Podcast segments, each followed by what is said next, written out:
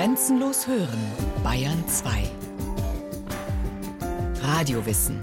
Montag bis Freitag die ganze Welt des Wissens. Kurz nach 9 Uhr und 15 Uhr.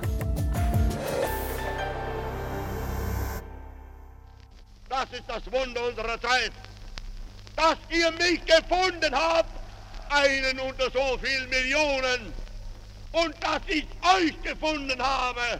Das ist Deutschlands Glück. Alles beginnt so armselig, so gewöhnlich. Am 20. April 1889 wird dem kaiserlich-königlichen Zollbeamten Alois Hitler im österreichischen Grenzstädtchen Braunau am Inn ein Sohn geboren, den er Adolf nennt. Die Hitlers, Hiedlers, Hüttlers, es gibt verschiedene Schreibweisen, leben seit Generationen im kargen Waldviertel als Kleinbauern. Adolf will nicht Beamter, sondern Kunstmaler werden und wird deshalb fast jeden Tag gnadenlos vom Vater verprügelt. Die verhuschte Mutter, zart, apart, ängstlich, tröstet ihn, hilft ihm aber nicht. In Fischelham, Lambach, Leonding, der Vater wird mehrfach versetzt, ist Adolf ein guter Schüler. Später auf der Linzer Realschule hätte er sich anstrengen müssen, aber systematisches Arbeiten liegt ihm nicht. Fächer, die ihn nicht interessieren, wie Mathematik oder Französisch, boykottiert er. Schon die erste Klasse muss er wiederholen. 1905 schmeißt er 16-jährig die Realschule hin, ohne Abschluss. Der strenge Vater ist inzwischen gestorben. Die Mutter und seine Schwester Paula verwöhnen den Nichtstuer, der durch die Stadt streunt und von einer Künstlerkarriere träumt. Es bleibt beim Träumen. Als er sich nach zwei Jahren an der Wiener Akademie der Bildenden Künste bewirbt, schafft er nur die erste Hälfte der Aufnahmeprüfung. Sein Talent liege eher auf dem Gebiet der Architektur, heißt es. Doch für eine technische Ausbildung bräuchte er einen Schulabschluss. Nach dem Tod der Mutter bewirbt er sich erneut an der Kunstakademie, wird wieder abgelehnt. Er lebt von der Waisenrente, vom Verkauf selbstgemalter Ansichtskarten, Paläste, Kirchen, protzige Architektur. In seiner Autobiografie Mein Kampf erzählt er voll Selbstmitleid Fünf Jahre Elend und Jammer. Fünf Jahre, in denen ich erst als Hilfsarbeiter, dann als kleiner Maler mir mein Brot verdienen musste. Mein wahrhaft kärglich Brot, das doch nie langte, um auch nur den gewöhnlichen Hunger zu stillen.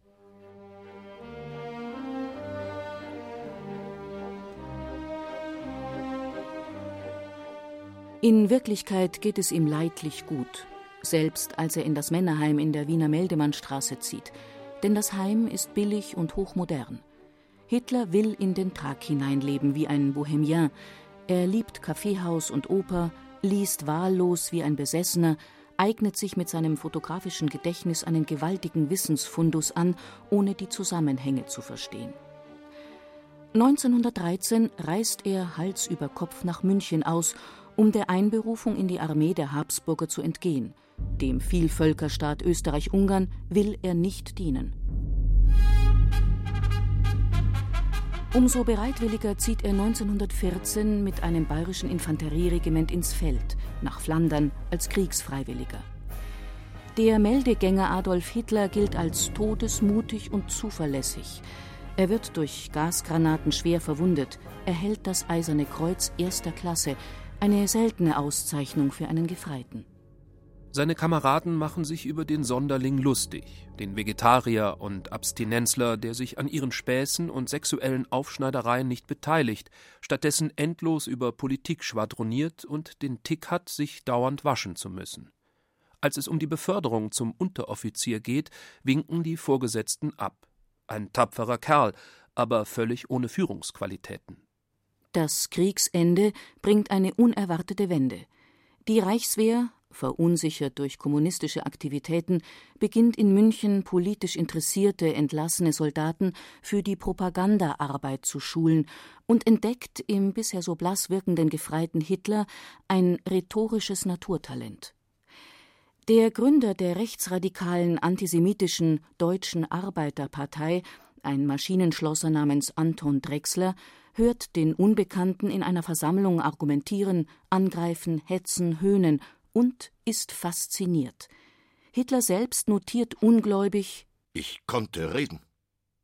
Nach 30 Minuten waren die Menschen elektrisiert. Man lädt Hitler freundlich zum Parteieintritt ein. Nach wenigen Monaten hat er aus dem Grüppchen eine schlagkräftige Truppe gebildet, die er Nationalsozialistische Deutsche Arbeiterpartei nennt, NSDAP. Er spricht nicht mehr in Hinterzimmern, sondern im Hofbräuhaus und im Zirkus Krone. Seine heiser knarzende, fanatisch brüllende Stimme kennt man weit über München hinaus, genauso wie die Gewaltorgien seiner SA, der Sturmabteilung. Hitler im November 1921 der Tanz hatte noch nicht begonnen, als auch schon meine Sturmtruppler angriffen.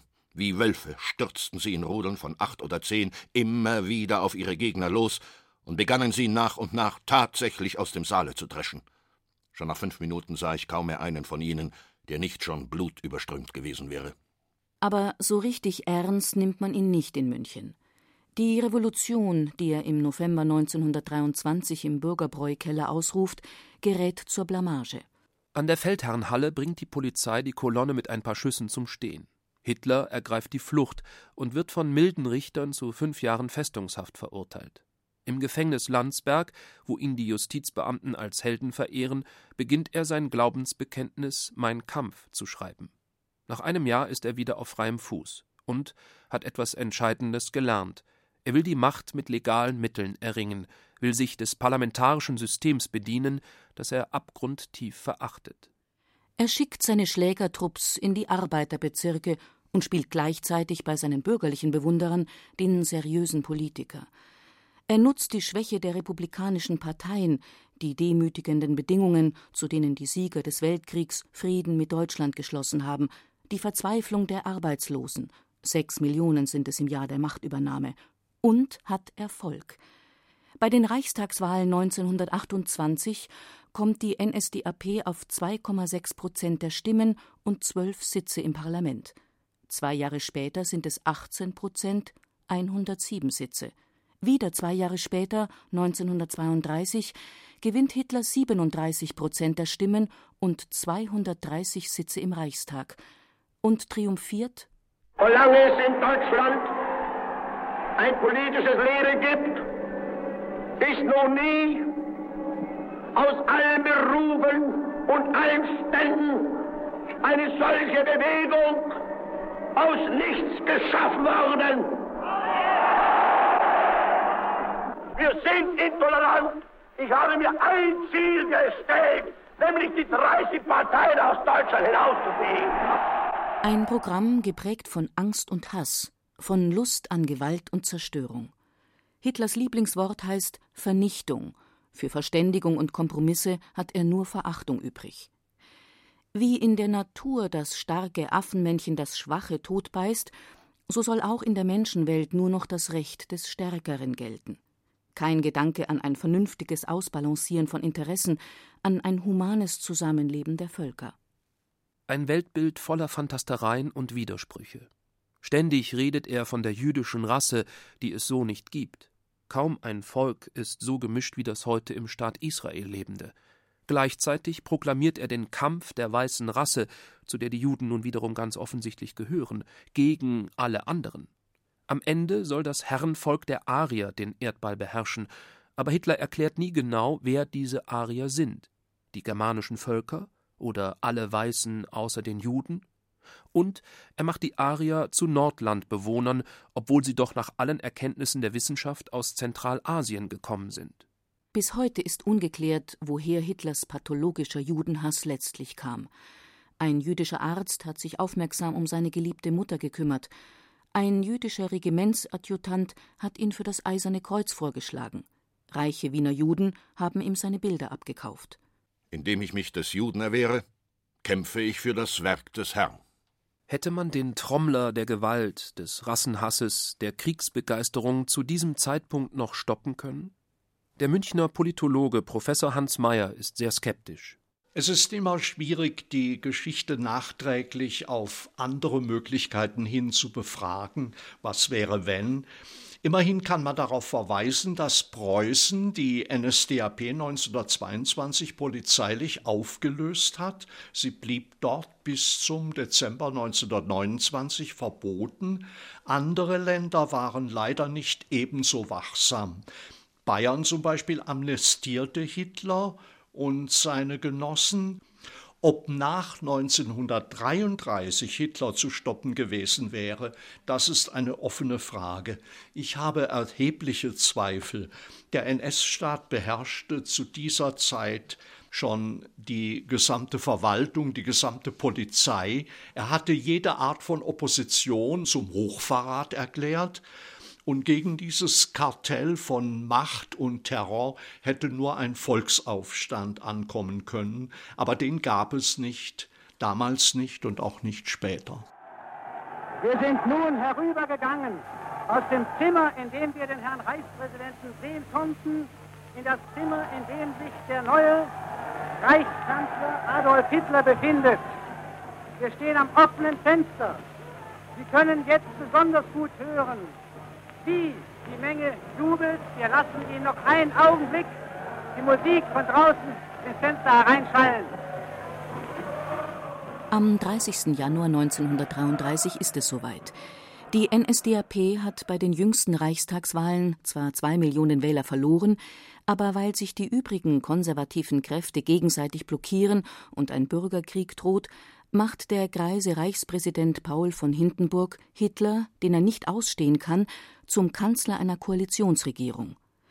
Die erfahrenen Minister aus den anderen Parteien werden ihn schon zähmen, hofft man.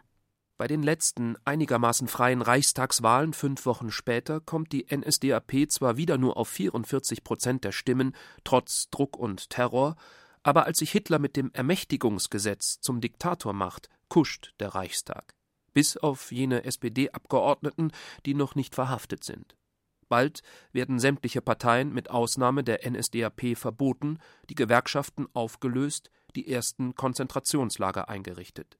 Der Terror ist allgegenwärtig. Doch die Massen jubeln, wenn Hitler ihnen das Paradies verspricht, wie am 10. Februar 1933 im Berliner Sportpalast. Deutsches Volk, gib uns vier Jahre Zeit, dann richte und urteile über uns. Deutsches Volk, gib uns vier Jahre und ich schwöre dir, so wie wir und so wie ich in dieses Amt eintrat, so will ich dann gehen. Ich tat es nicht um Gehalt und nicht um Lohn. Ich tat es um deiner selbst wegen.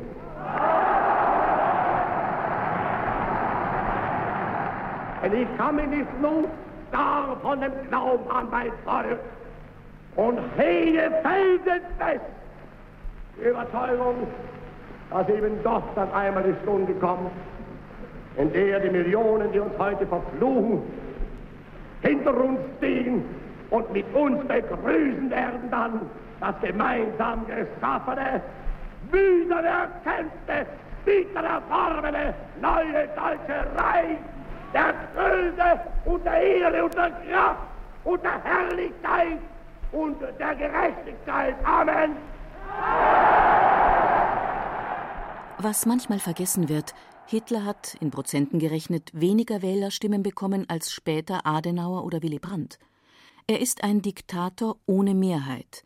Er stützt sich auf Terror und Geheimpolizei. Er selbst nennt sich Führer.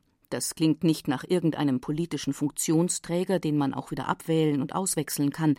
Das erinnert an Mose, der sein Volk aus der Sklaverei ins gelobte Land geleitet. Als Staatsmann aber ist er ein Dilettant, als Kriegsherr ein Amateur, als Reichskanzler ein Bohemier ohne rechte Arbeitsdisziplin.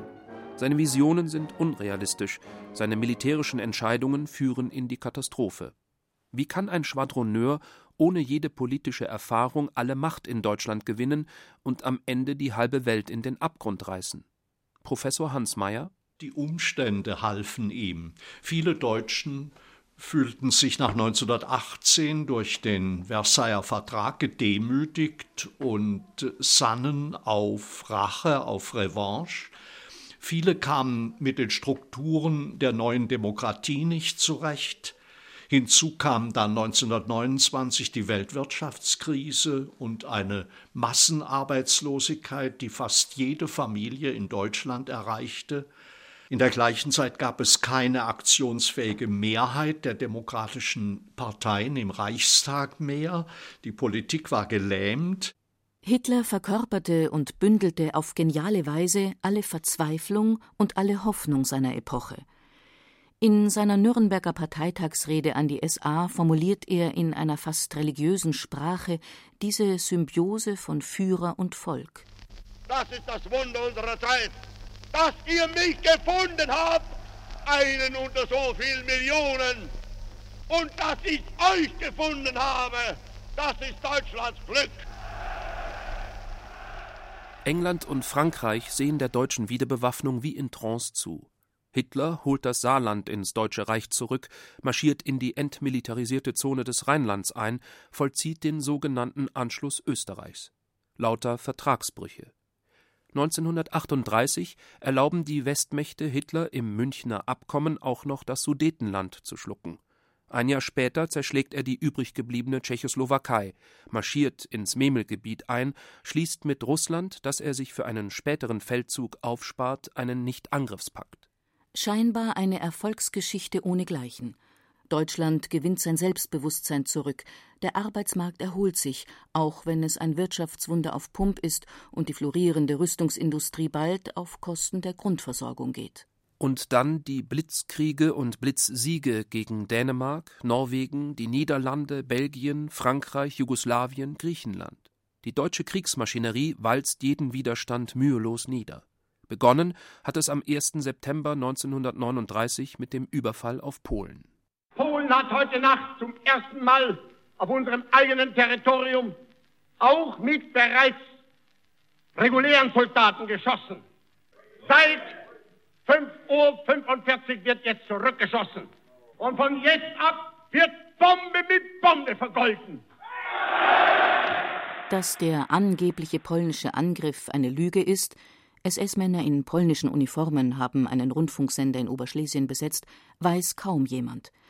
Hitler, der sich für den größten Feldherrn aller Zeiten hält, geht davon aus, dass Großbritannien neutral bleiben oder sogar an die Seite Deutschlands treten werde.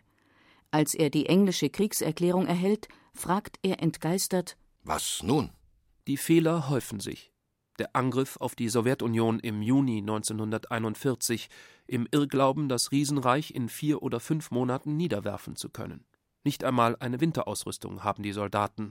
Im Dezember desselben Jahres nimmt Hitler es auch noch mit Amerika auf. Mittlerweile herrscht Chaos an der Spitze des Deutschen Reiches. Das Land wird lückenlos überwacht und terrorisiert, aber nicht regiert.